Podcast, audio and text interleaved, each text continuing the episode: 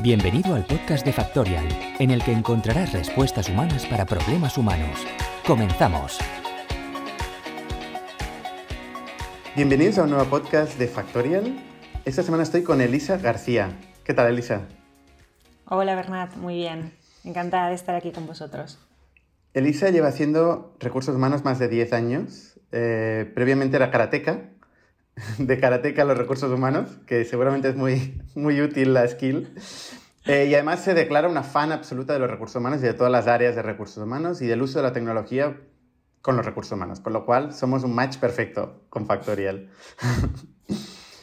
Hoy lo que queremos es profundizar un poco en el onboarding, em, que es una parte fundamental, eh, imprescindible para todas las empresas que incorporan empleados, que son todas, y que últimamente eh, nos hemos visto enfocados a hacerlo a veces de forma remota eh, y sobre todo hacerlo, em, a coordinar muchas áreas distintas en este proceso de onboarding, donde precisamente la tecnología eh, puede ayudarnos mucho a generar una fuente de verdad y a seguir un hilo de, de una serie de procesos que tienen que pasar con esta persona. Sin embargo, eh, a día de hoy, seguramente, si hacemos una encuesta en el, mercado, la mayoría de trabajadores nos, seguirán diciendo que el onboarding de su empresa fue subóptimo. Yo llevo 12 años también haciendo negocios y gestionando muchas personas y, el feedback que he recibido siempre es que el onboarding uh, no fue, no acabó de ser muy bueno. Y de hecho, la estadística también dice que el primer mes eh, y luego los primeros, mm, los siguientes tres meses de vida de un empleado es donde hay más eh, caída, donde hay más eh, bajas. ¿no? Dicho todo esto, eh, Elisa, tú llevas haciendo onboarding este último año en, remoto. ¿Cómo, ¿Cómo planteas tú un proceso de onboarding? Bueno, nosotros empezamos con el, con el onboarding digital por, pues, por, por, la pandemia. Al final nos vimos obligados a ello. En marzo, en marzo del año pasado, nos fuimos a casa y ante la necesidad de seguir incorporando personas y que la única opción era hacerlo en remoto, pues tuvimos que adaptar todos nuestros procesos. Decías antes que la tecnología nos puede ayudar. Bueno, yo creo que es que únicamente se puede hacer a través de la tecnología. Eh, al no tener posibilidad de hacerlo en presencia, solo contamos con herramientas tecnológicas para ello. Nosotros sí que llevamos trabajando desde el año, desde eso, más, más de un año y pico, y es verdad que, como comentabas, detectábamos que la gente no estaba del todo conforme con, con los onboardings anteriores, con la forma más tradicional, y que siempre faltaba algo. Siempre te reclamaban más atención, más conocimientos, más comunicación, más, más algo. Entonces, eh, diseñamos un, nuevo proyecto que empezamos desde cero, intentando no tener en cuenta qué es lo que hayamos hecho hasta ahora y basándonos en la nueva normalidad o en la nueva situación en la que nos encontrábamos, que no, sin repetir los, errores anteriores.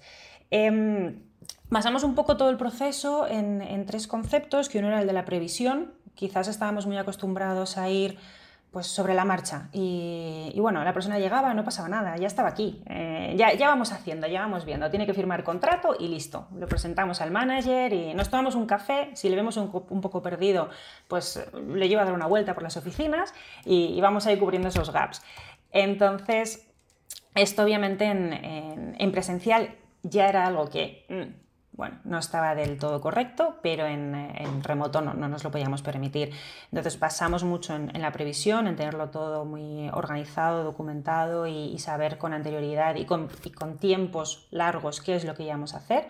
En información, en que el candidato o ya nuevo compañero o compañera no tuviera esas faltas de información de ¿y ahora qué va a pasar? Intentábamos que siempre supiera en cada momento lo que iba a pasar y que no lo supiera en ese momento, sino que ya al menos 24 o 48 horas antes supiera qué, iba a ser de su día, de su mañana, de su tarde o de su semana. Em, y mucha organización, organización y coordinación con, los hiring managers, con los responsables, con el resto de compañeros. Entonces creamos un nuevo modelo basado en estas tres cosas, organización, previsión e información.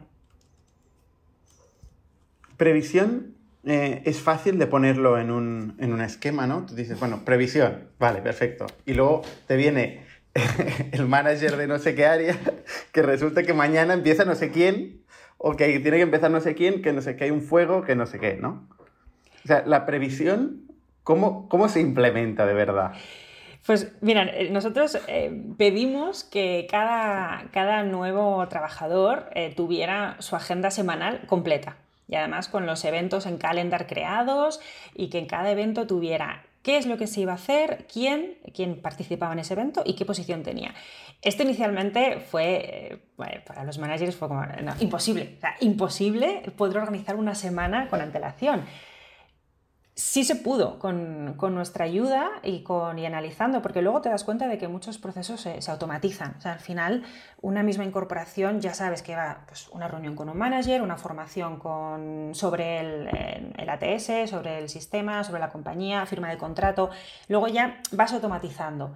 No es más que pararse media hora, una hora para organizar todo lo que la persona va a hacer. A veces nos ponemos, nos bloqueamos más mentalmente nosotros de pensar, no, es imposible pero luego lo, automatizas fácil. ¿Qué quiere esa persona? Si es que ¿qué necesita? Firmar un contrato, conocer a su manager, conocer a sus compañeros y empezar con la formación de la empresa y del puesto.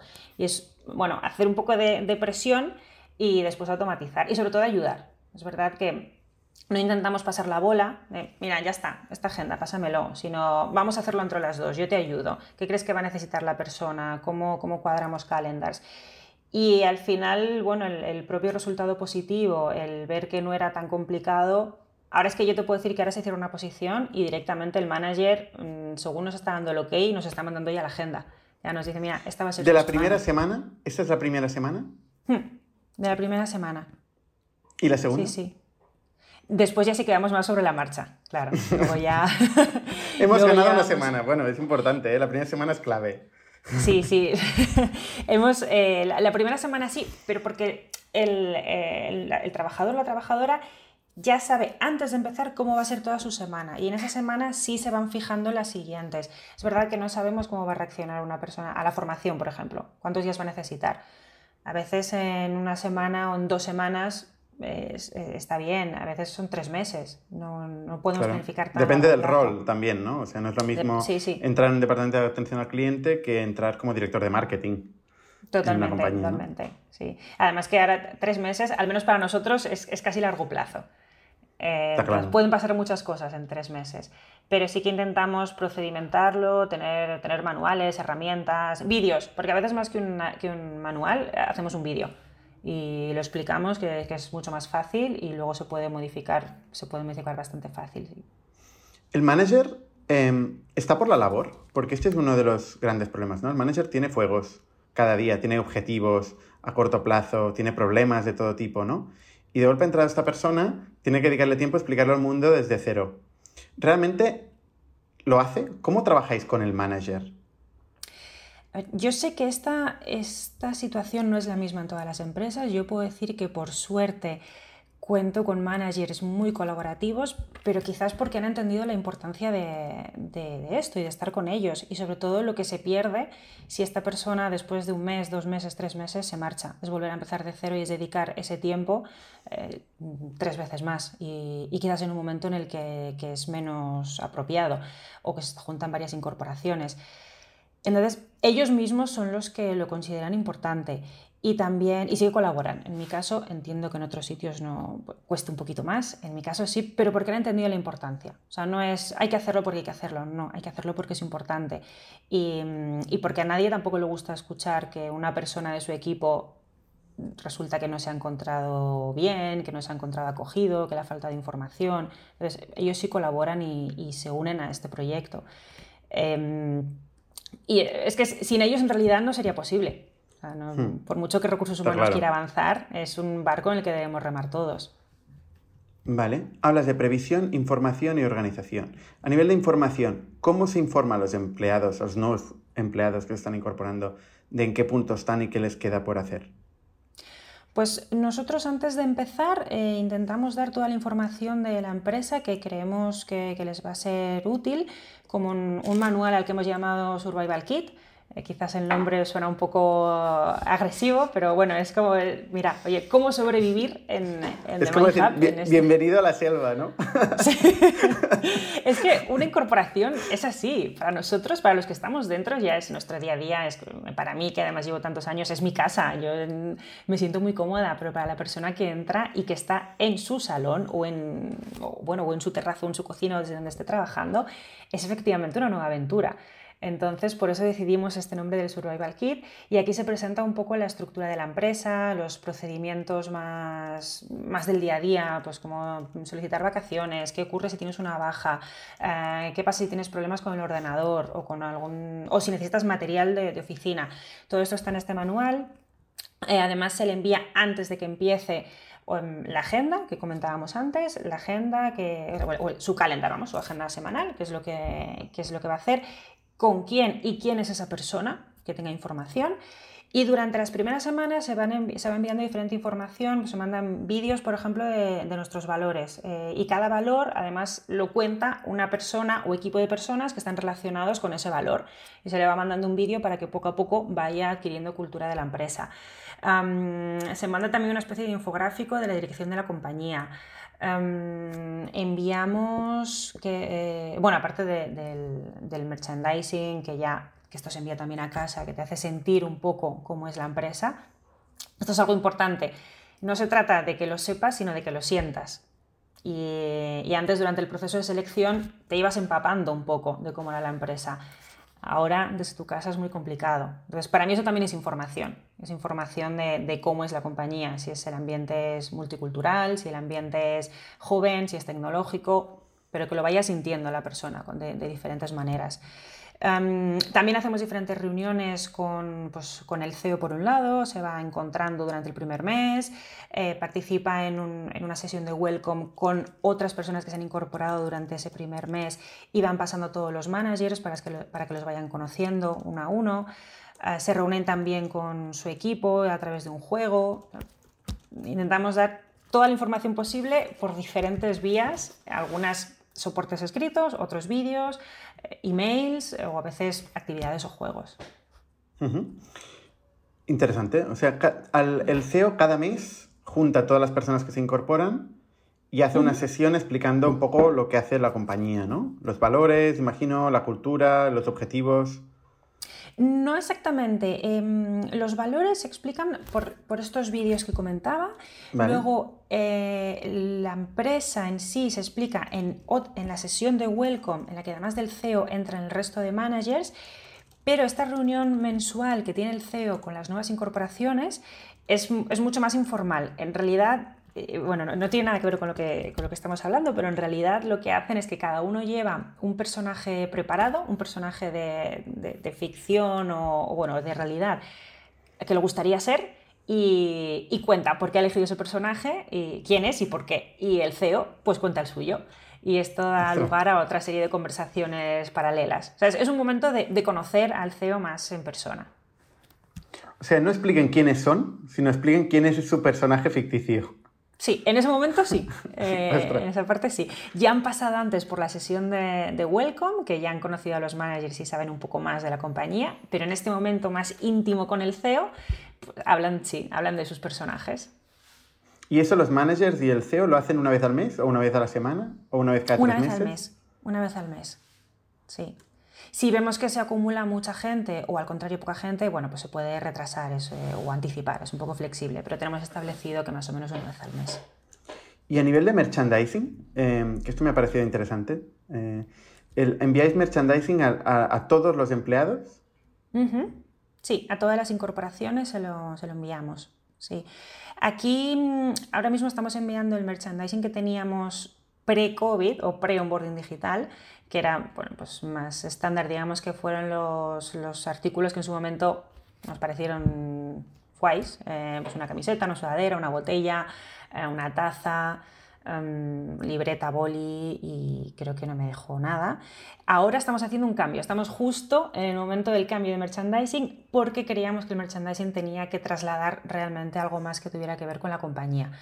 Y no te puedo decir exactamente qué artículos son, sí que son diferentes, pero te puedo decir que los hemos basado en, la transmisión de teletrabajo, Em, campaña medioambiental, que es algo que para nosotros siempre ha sido muy importante y, hemos ido trabajando en base a esto.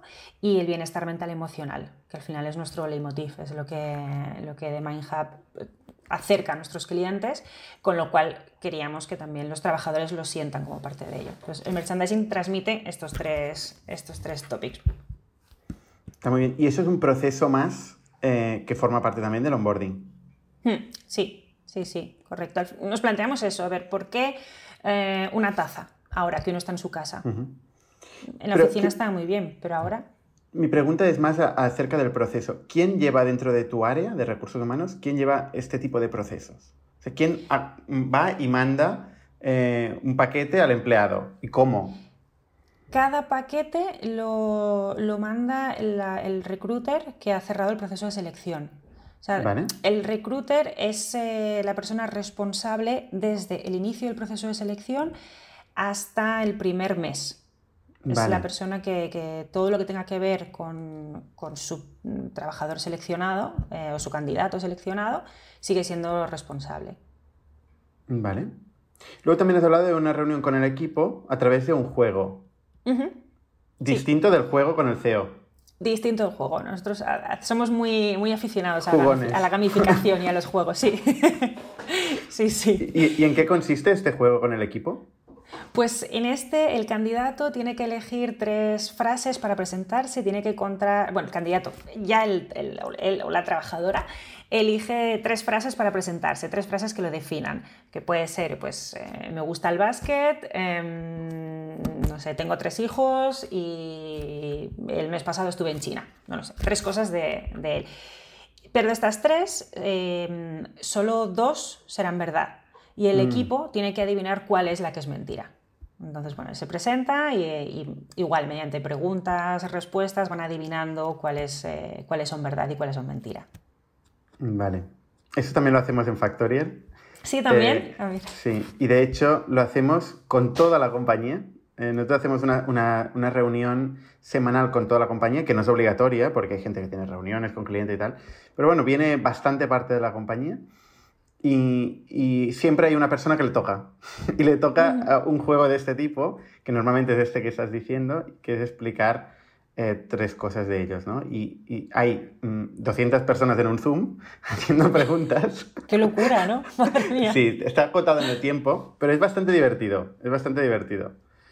Y claro, le puede tocar a cualquiera, ¿no? Eh, claro. está, está, muy, bien, este tipo de cosas. Oye, te lo tendría que haber preguntado al principio, pero ¿qué es The Mind Hub? Pues The MindHub es una empresa que nace de, dentro de Intercom Empresas, a su vez eh, nacida dentro del grupo Intercom, y que mm, lo que intenta es trasladar herramientas, eh, tecnología y profesionales de la psicología y del bienestar mental y emocional a aquellos usuarios que puedan necesitarlo o simplemente estar interesados o tener curiosidad. Entonces, esto pasa por la, desde la generación de contenidos hasta mm, la, contratación de, un psicólogo eh, o de diferentes terapias. Pero intentamos acercar porque, a, todos los usuarios porque creemos que es algo muy importante el, cuidado del bienestar mental y emocional a través de un psicólogo de diferentes vías. De, siempre lo queremos que lo ha sido y ahora eh, aún más. Y lo intentamos acercar a través de la tecnología, a través de nuestra web. ¿Cuántos trabajadores sois en, la empresa en conjunto, en su conjunto? En conjunto unos 100, unas 100 personas. Unos 100. Y mayormente son gente de desarrollo, de marketing y de psicología igual, ¿no? Eh, mm, es una empresa tecnológica. nosotros no ofrecemos sesiones de psicología, sino que acercamos a, que, a psicólogos a, los usuarios. O sea, los, eh, creamos, digamos, perfiles o, mm, somos un escaparate, por así decirlo, para, los psicólogos, para ponerles en contactos, para que cualquier persona pueda entrar y buscar un psicólogo pues, que esté en, Cádiz o en Barcelona o, o en Madrid, donde sea. Eh, a través de nuestra web. Nosotros damos las herramientas. Entonces, en su mayoría somos personas de, o tenemos departamentos de técnico, tenemos un departamento técnico muy grande con desarrolladores, etcétera. Marketing, 100% digital. Em, y luego, por supuesto, personas de atención al cliente, departamento comercial y, los departamentos más de soporte como finanzas, recursos humanos o producto también. Mayormente una, tecnológica, la estructura de una empresa tecnológica. Sí, sí, sí, tal cual. ¿Estáis trabajando en remoto? 100% ahora mismo. No es obligatorio, tenemos las oficinas abiertas para quien quiera ir, pero la, posibilidad de trabajar en remoto hasta enero del año que viene. ¿Cómo, ¿Cómo, fue esta transición al remoto? Eh, ¿Fue fácil? Pues eh, fue obligada. Fue... Sí, como todos.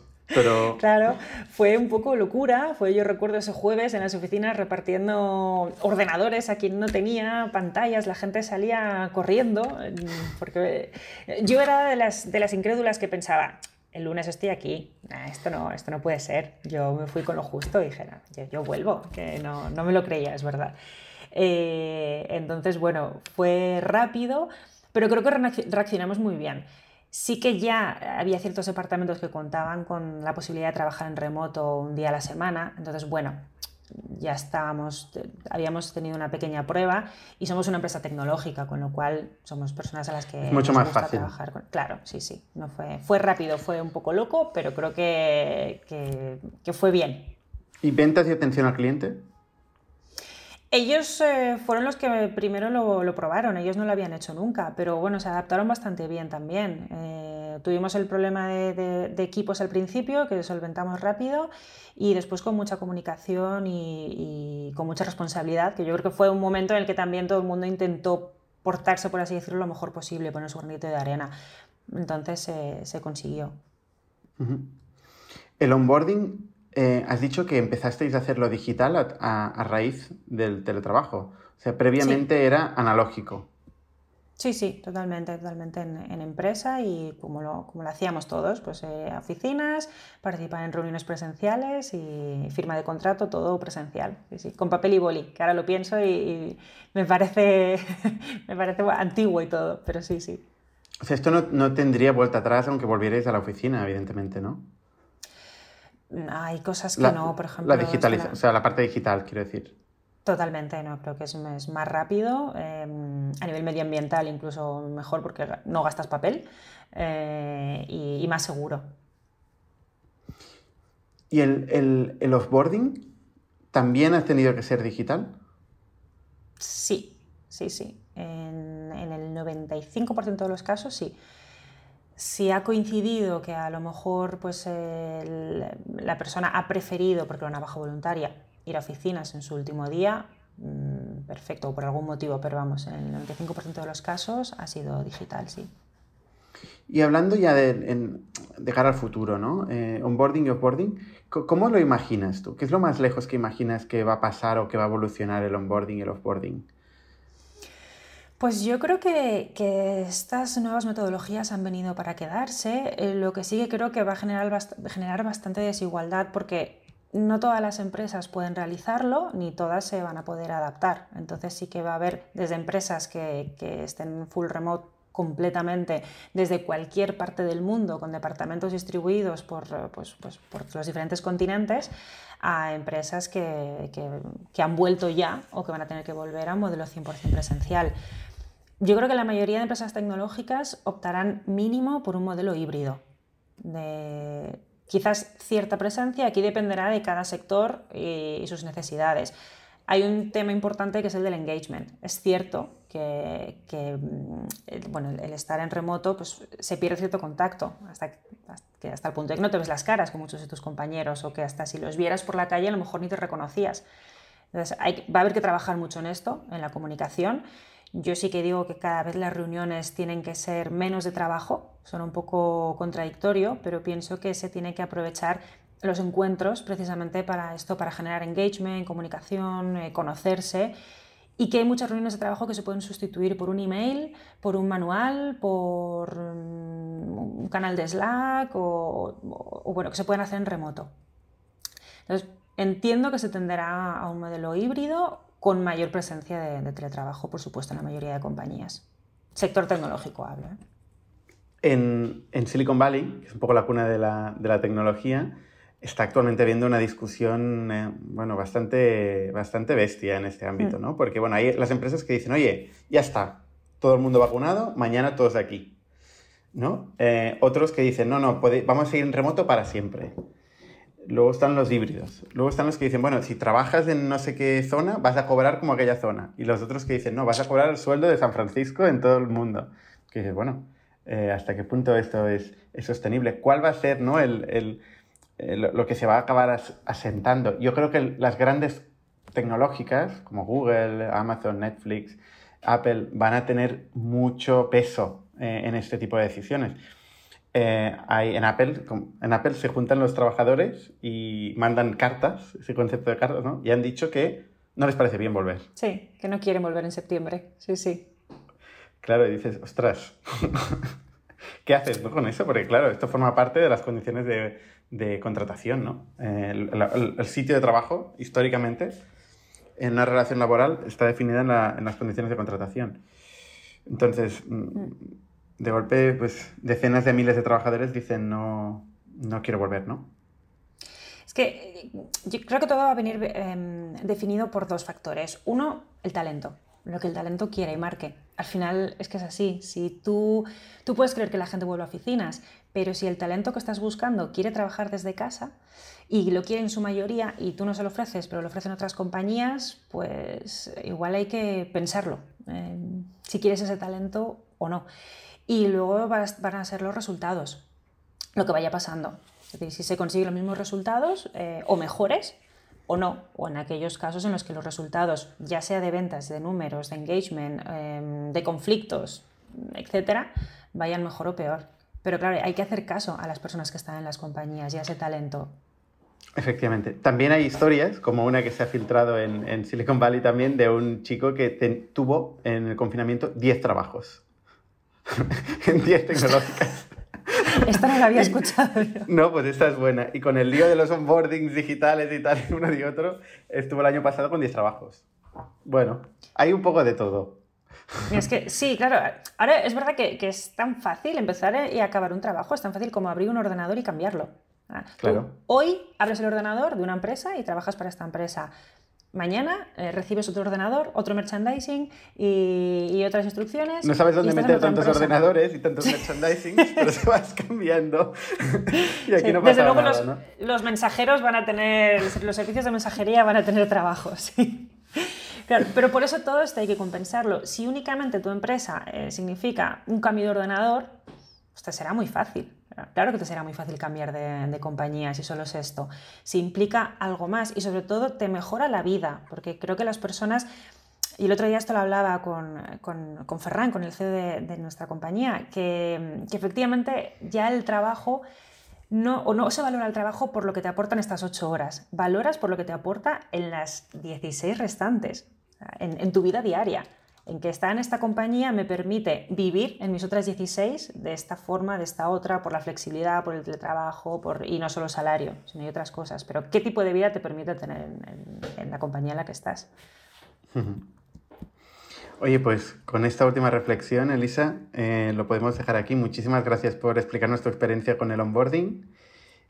Y seguimos trabajando para mejorar este, este espacio que efectivamente la tecnología eh, tiene un papel clave eh, y nuestra obsesión desde Factorial es conseguir dar estas herramientas para que estos procesos que antes eran naturales, eran intuitivos muchas veces, eh, lo sigan siendo, em, pero con el uso de una ayuda externa, ¿no? como podría ser la tecnología. Pues muchas gracias Bernat por, invitarme y por este ratito y felicidades por el trabajo que estáis haciendo que efectivamente la tecnología creo que es necesaria y a, disfrutar de todos estos cambios y de nuevos paradigmas eh, que vienen, que están viniendo y que, y que vendrán. Hay que disfrutarlos, sin duda. Total, totalmente. Muchas gracias, Elisa.